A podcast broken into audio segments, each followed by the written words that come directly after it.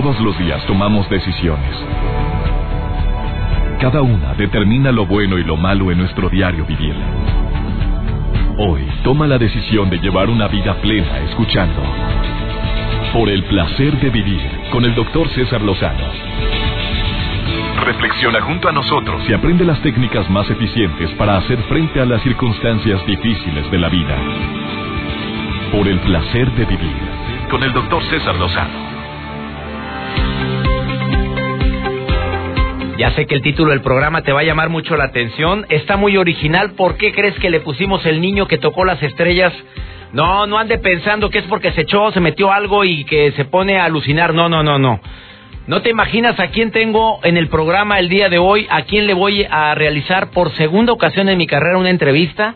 Y estoy seguro que te va a encantar escuchar el testimonio de una persona que un día se forjó un sueño estar más cerca de las estrellas, ver el mundo desde el espacio y lo cumplió. Em, algunas personas pueden imaginarse de quién estoy hablando, otros no. Por favor, no te retires de la radio. Te prometo que va a ser un programa digno de escucharse de principio a fin, como todos los programas que realizamos, que le hemos titulado al programa, ya sabes, como por el placer de vivir. Claro que hay personas que lo que se, lo que se proponen lo cumplen a ver, ¿qué diferencia hay entre alguien que, que constantemente se está quejando de que no cumple lo que se propone y podemos encontrar uno y mil culpables, empezando por uno mismo, porque no creo que yo lo pueda cumplir.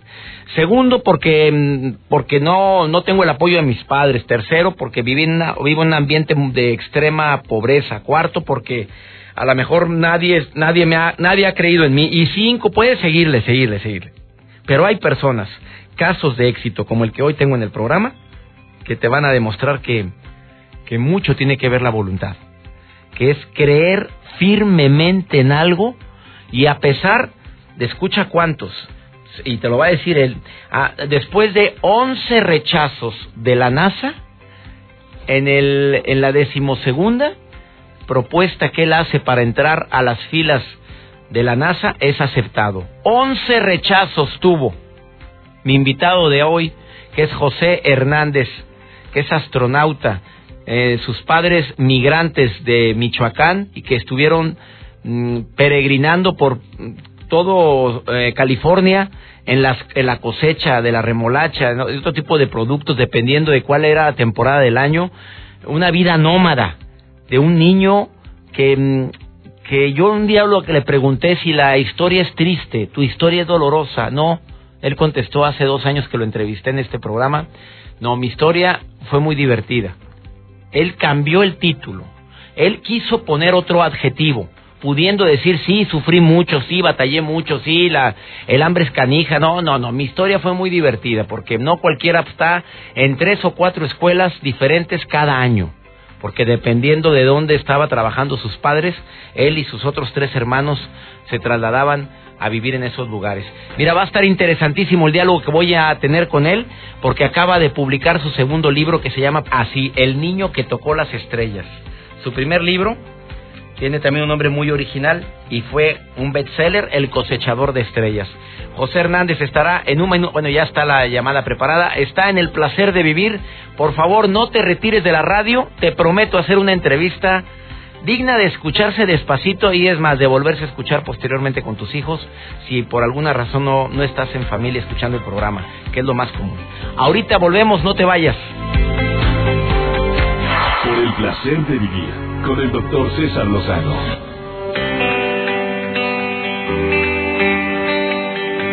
Antes de iniciar mi diálogo con José Hernández, recordé una entrevista que recientemente le realizaron a él y le preguntaron qué le diría al señor Donald Trump si lo tuviera frente a usted, un hijo de migrantes mexicanos, reitero, que está en el placer de vivir y que en un momento más inicia un diálogo con él.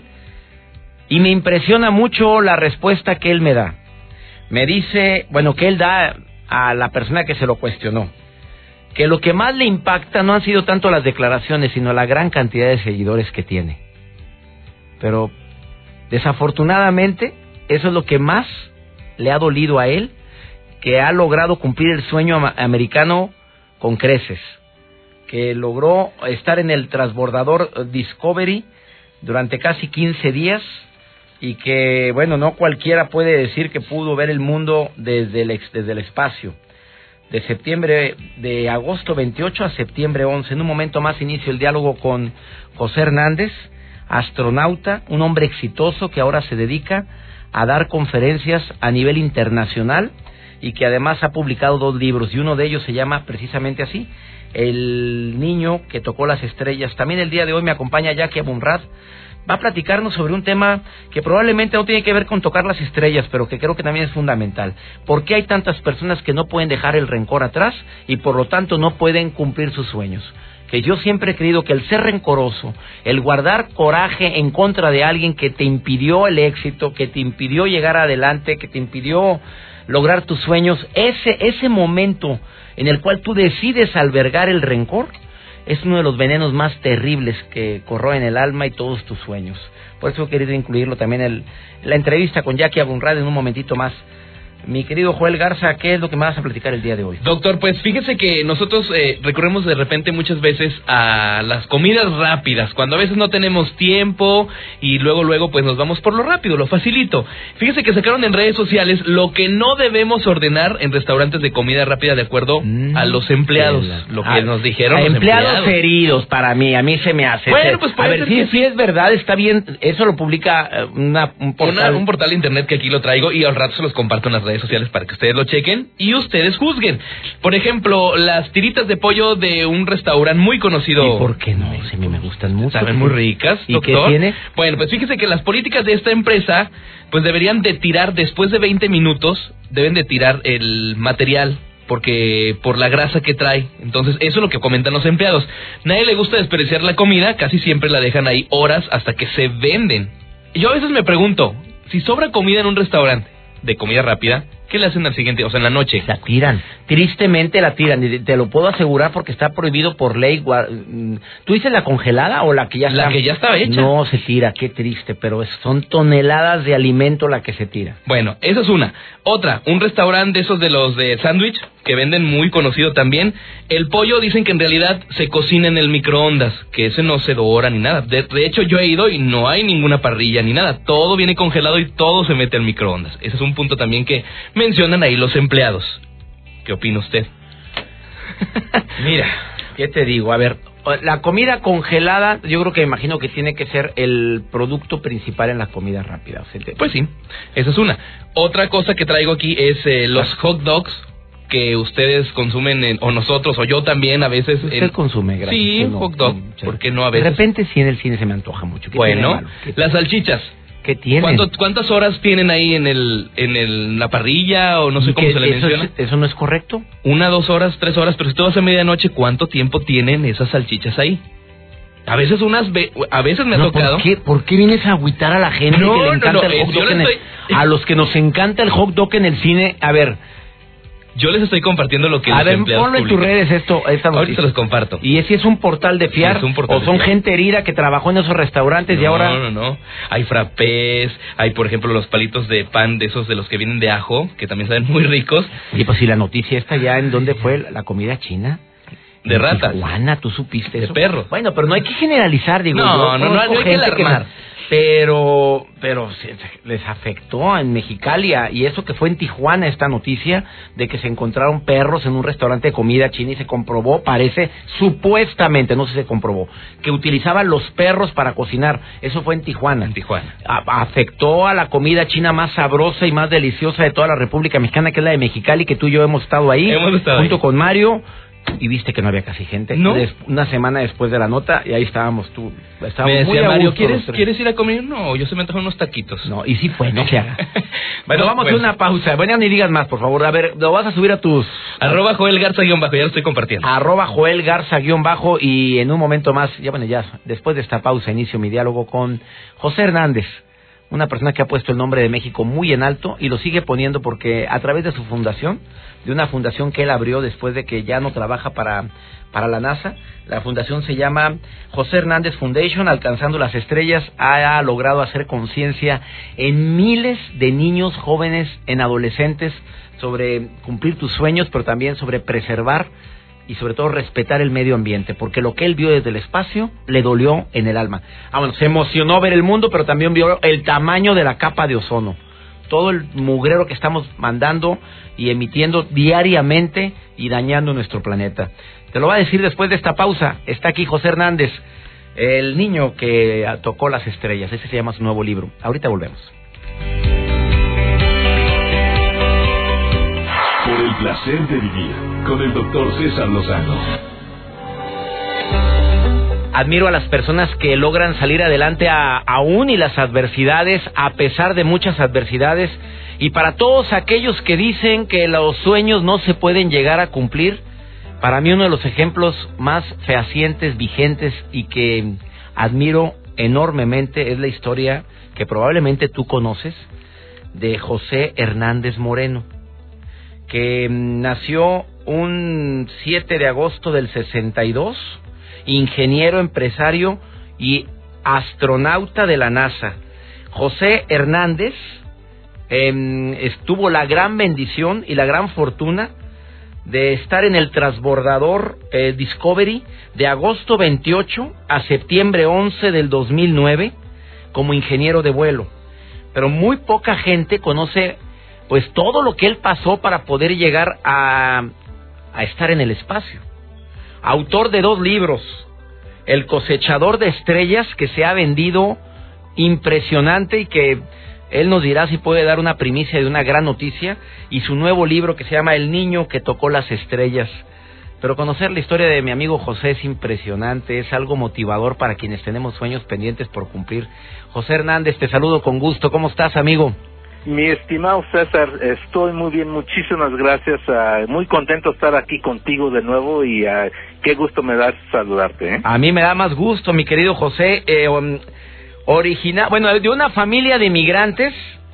Yo me imagino que sentirá don, doña Julia y don Salvador, amigo, originarios de la Piedad de Michoacán, de tus padres que emigraron un día a los Estados Unidos en busca de el sueño americano y que su hijo empezó a estudiar con toda la pasión y se convirtió en astronauta.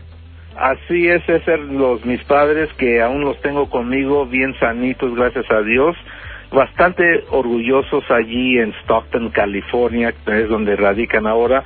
Pero fíjate que la vida de nosotros era una vida de migrantes, César. Viajábamos nueve meses siguiendo las cosechas desde el sur de California al centro California y terminando en el norte de California y nos regresamos a La Piedad, Michoacán por tres meses a la vez.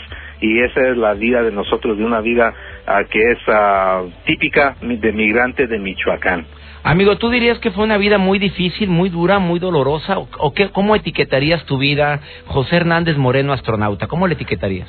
Pues muy alegre, César. Fíjate que era la única vida que conocíamos nosotros en ese tiempo y para nosotros no se nos hacía difícil, era lo, lo, natural, ¿verdad? Pero viéndolo uh, ahora, uno dice, sí, estuvo medio cañón porque, uh, porque íbamos a la escuela de lunes a viernes en, un, en una ciudad por dos, tres meses, nos cambiábamos a otra ciudad y otra vez empezábamos esa rutina, nos cambiábamos a otra ciudad y otra vez y luego llevábamos tres meses de tarea a México para hacerla y luego empezaba el año de nuevo. Entonces sí era bastante difícil porque yo duré hasta los 12 años para dominar el idioma de inglés.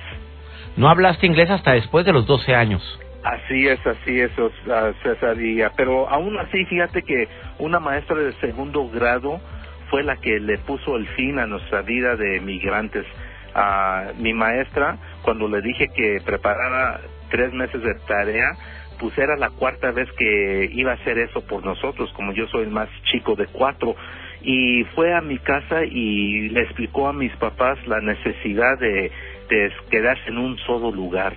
Y entonces mi papá, gracias a Dios, le hizo caso y es cuando empezamos a hacer Stockton, nuestra casa, y empezó a agarrar tracción nuestro proceso edu educativo. ¿Cómo, ¿Cómo de repente la vida te presenta personas que se convierten en un antes y un después? Si no ha sido por esa maestra, no hubieras tenido, pues yo creo que no se hubiera disparado la, la, el, el sueño que tú tuviste en alguna ocasión, mi querido José Hernández. Así es, César.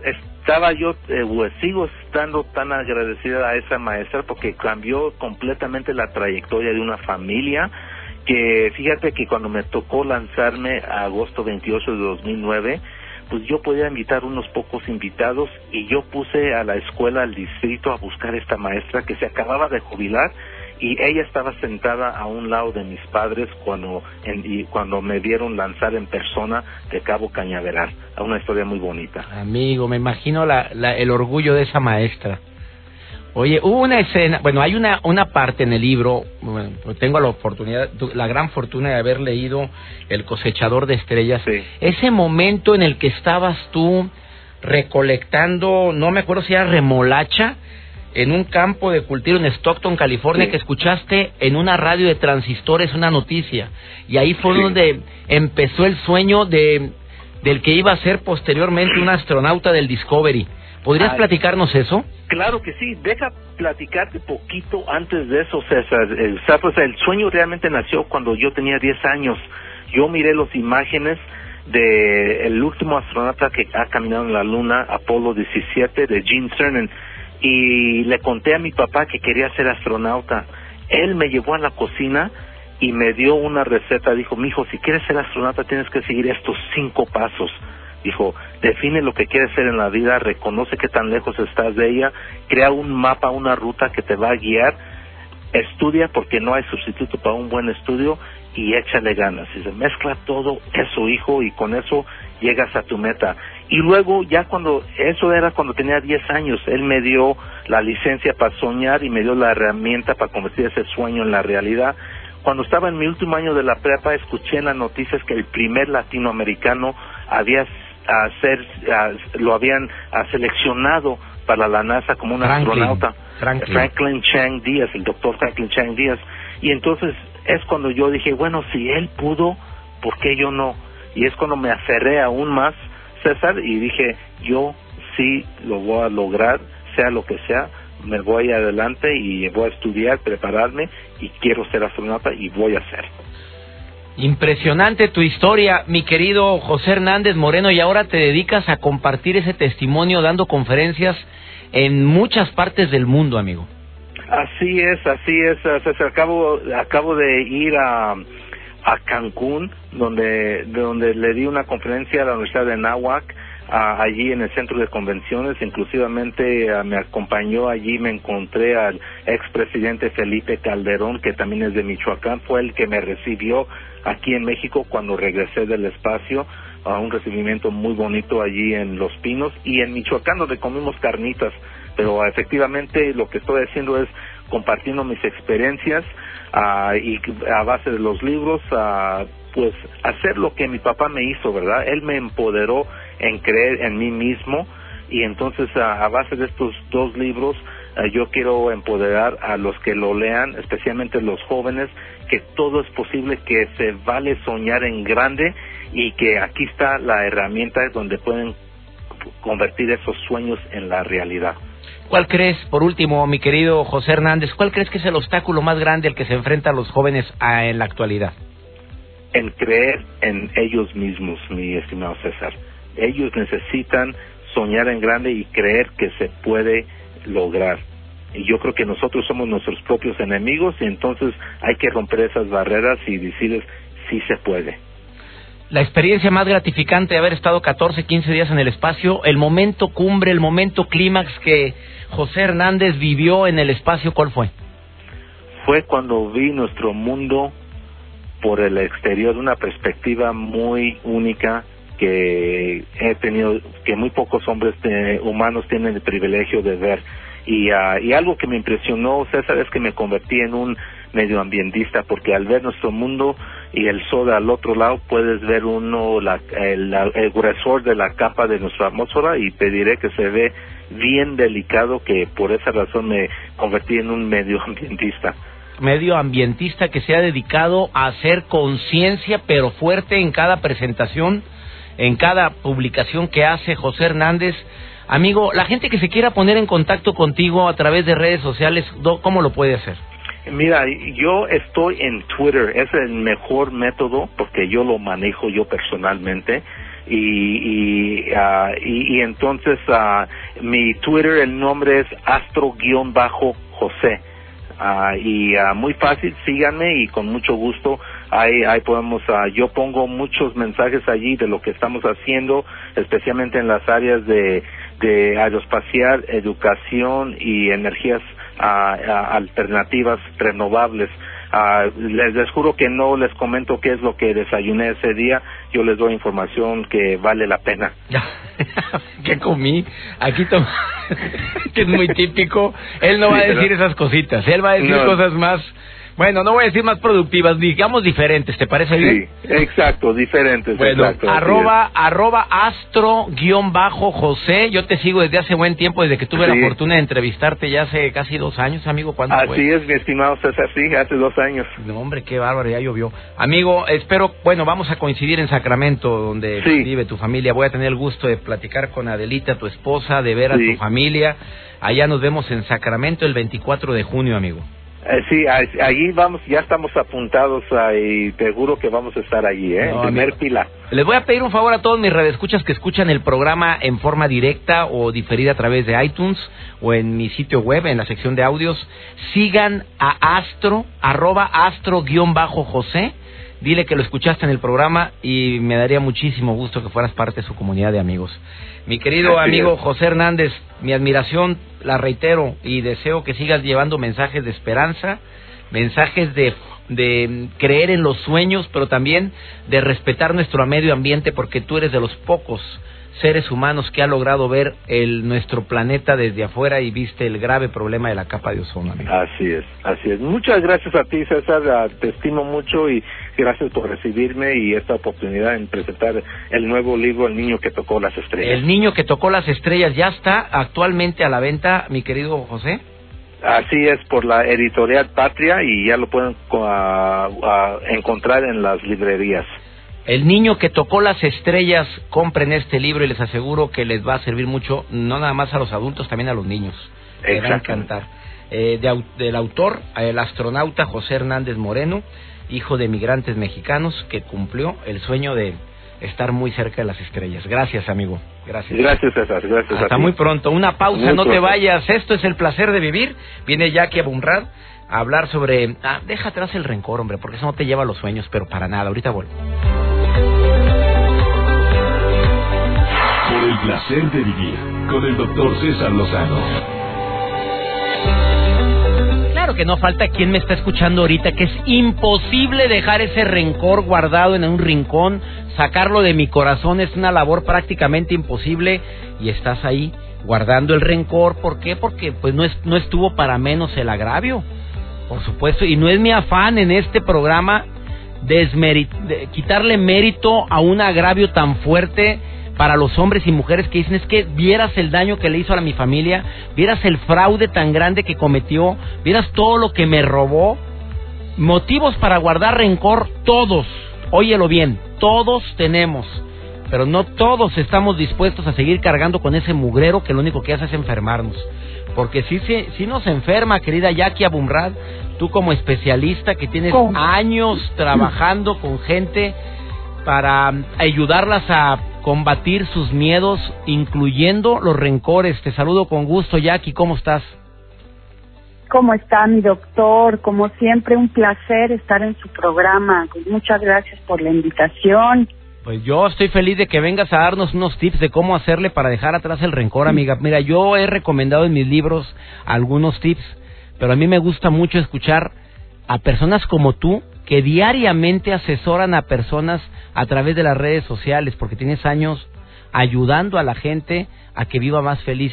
¿Qué recomendación le darías a alguien que te está escuchando ahorita que no puede dejar pues atrás el rencor?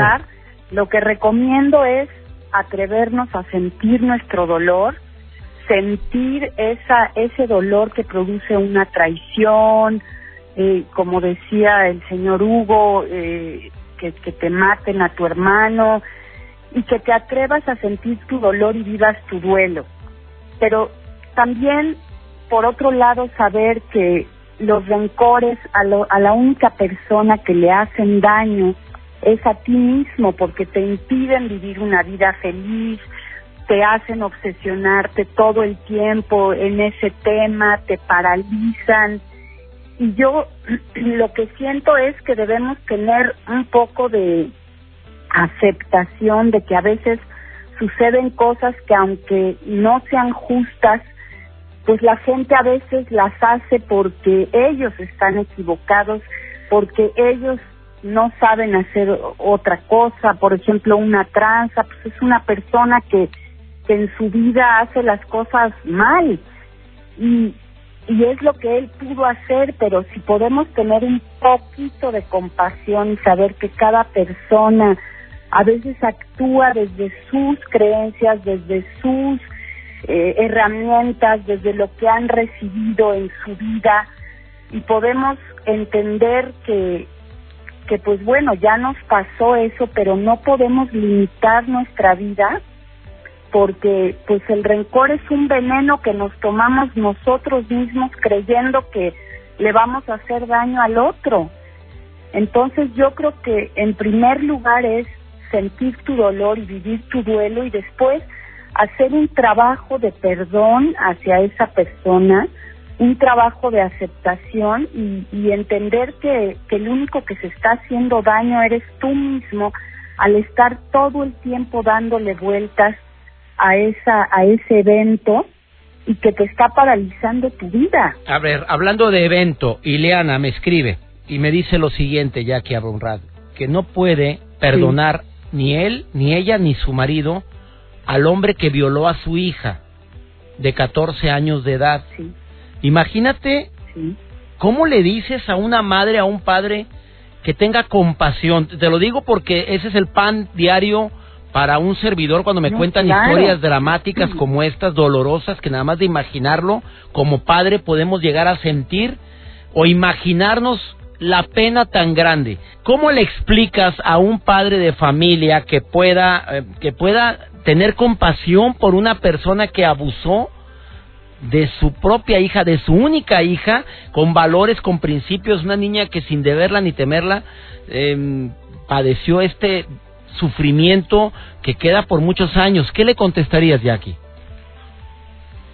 Pues yo le contestaría que comprendo su dolor, que lo vea desde un desde un ángulo en donde es una persona enferma, una persona psicótica que le hizo daño a su hija, pero que tal vez esto está sirviendo para que la familia se una. El, el evento ya desgraciadamente no lo podemos cambiar, pero podemos aprender a, a, vivir con eso, sacar tal vez alguna enseñanza, ayudar a su hija llevándola a una terapia para que ella supere todo todo este daño que recibió, pero eh, entender que, que la vida tiene que seguir y que muchas veces estos eventos tan dolorosos pueden traer en algún momento algo bueno para algún crecimiento, alguna unión familiar, algún algún crecimiento para esta niña que tal vez el día de mañana va a poder ayudar a otras personas que, les pasó lo mismo y y pues sobre todo que vivan y sientan su duelo, su dolor, que se atrevan a llorarlo, que se atrevan a enojarse, pero finalmente no quedarse atorados en ese evento y tratar de sacar algo de provecho y, liberarse del, del rencor de esta persona que tal vez es una persona enferma, una persona que, que, no sabe lo que hace en la vida y que desgraciadamente pues le tocó a su hija padecer esta este dolor tan grande y esta violación a su intimidad a su persona que pues la va a dejar marcada en cierto en cierto grado pero si ella puede transformar y dar si pueden ellos darle otro significado a, esto y tratar de unirse como familia eh, dejar de, de, revivir el dolor y, y pues seguir adelante y sacar un aprendizaje. Gracias, Jackie Abunrad. ¿Dónde te puede encontrar el público que quiera tener algún tipo de asesoría contigo, amiga? Eh, pueden buscarme en el diario de la nena.com o en el Twitter arroba diario de la nena. Aquí damos coaching, necesitamos acompañamiento emocional y estamos aquí para para ayudar a quien a quien podamos. A quien Te agradezco quiera. mucho, mi querida Jackie Abunrad. Gracias por estos tips que nos acabas de compartir. Y pues me queda claro que el rencor lo único que hace es hacer un daño más grande del que ya se ocasionó. Ese es el mensaje más grande que yo es. rescato de ti, mi querida Jackie. Bendiciones, Jackie Muchísimas Abunrad. Hasta... Gracias por la invitación y me encanta su programa. ¿eh? Y a mí me encanta que participe, mi querida Jackie Abunrad. Hasta muy pronto. Bendiciones, amiga. Hasta muy pronto. Hasta luego. Hasta pronto. Vamos a una breve pausa. Te voy a dar otros tips para que dejes atrás el rencor después de esta pausa. Ahorita volvemos. El placer de vivir con el doctor César Lozano. Una pregunta obligada antes de terminar este programa. ¿Quién crees que sean más rencorosos? ¿Los hombres o las mujeres? Mario Almaguer, te pregunto como asistente personal de un servidor, ¿quién es más rencoroso? ¿Quién crees tú que es más rencoroso, el hombre o la mujer? Las mujeres. Joel Garza, te lo pregunto a ti, ¿quién es más rencoroso? Por supuesto que las mujeres. Ramón Sánchez, ¿quiénes son más rencorosos, los hombres o las mujeres? Las mujeres. Bueno, le pregunto a todo... Todo mundo dijo Siempre se ganchan con todas las mujeres. Guardan todo. No se les olvida nada. no se les olvida. La Universidad de Montreal, obviamente en Canadá, encontró. Escuchen, súbanle al volumen y asústame, Panteón. Encontró en una investigación que realizó que las mujeres no guardan recuerdos tan claros como los hombres de las experiencias desagradables o provocativas que nosotros los inocentes, sacrosantos y virginales hombres recordamos más claramente los momentos provocadores o los que son negativos, explica el experto que se llama Marc Lavoie. No sé cómo se pronuncia en François, pero en francés, pero la, se escribe Lavoie. Dice, ex- explicó este experto, que fue el director del estudio y que lo publicó en el Journal de Psicología, que estas eh, respuestas ah, pues impactaron a muchos, sobre todo hombres. En, eh, en otra nueva investigación, los voluntarios miraron, los voluntarios a los cuales les eh, los estaban investigando para ver quiénes eran más rencorosos, miraron una serie de imágenes que fueron catalogadas en cuatro categorías: poco placenteras y poco provocativas, como, como bebés llorando, poco placenteras y muy provocativas, como fotos de guerra, muy placenteras y poco provocativas, como fotos de gatos, y muy placenteras y muy provocativas, como fotos eróticas. A continuación, los voluntarios observaron nuevamente las mismas imágenes, pero mezcladas con otras nuevas. Y en este caso deberían apretar un botón para indicar si ya habían visto la imagen que se les mostraba u otro botón si era una nueva. Pues mientras realizaban las investigaciones estuvieron midiendo la actividad cerebral. Y este experto encontró que las experiencias desagradables o las más provocativas eran más fuertes en nosotros los hombres. Así o más claro. Señor Joel Garza, señor Mario Almaguer, y también a mi querido Ramón Sánchez, le quiero decir y a toda la gente aquí en cabina que los más, eh, la gente que es más rencorosa somos nosotros. Pero yo no me voy a incluir porque yo no soy rencoroso. Y a mí se me olvidan las cosas desagradables. Si me conocen ustedes, ustedes que trabajan conmigo saben que, mira, se me olvida. Pero, que, pero no sé si, si lo estoy tapando, si a lo mejor es una forma de reacción pro- protectora, pero yo sí me acuerdo más de las cosas agradables del pasado que las provocativas o negativas. Hoy ya nos vamos, esto fue por el placer de vivir y como siempre te agradezco que me hayas permitido acompañarte. Soy César Lozano y le pido a mi Dios que donde quiera que estés, bendiga tus pasos, bendiga tus decisiones y que recuerdes que el rencor lo único que hace es provocar enfermedades. Ánimo, hasta la próxima. Tus temas de conversación son un reflejo de lo que hay en tu interior. Y hoy te has llenado de pensamientos positivos al sintonizar. Por el placer de vivir con el doctor César Lozano. Escúchanos mañana con nuevas técnicas y alternativas para disfrutar de Por el placer de vivir con el doctor César Lozano. Con el doctor César Lozano. Una producción de MBS Radio. Todos los derechos reservados.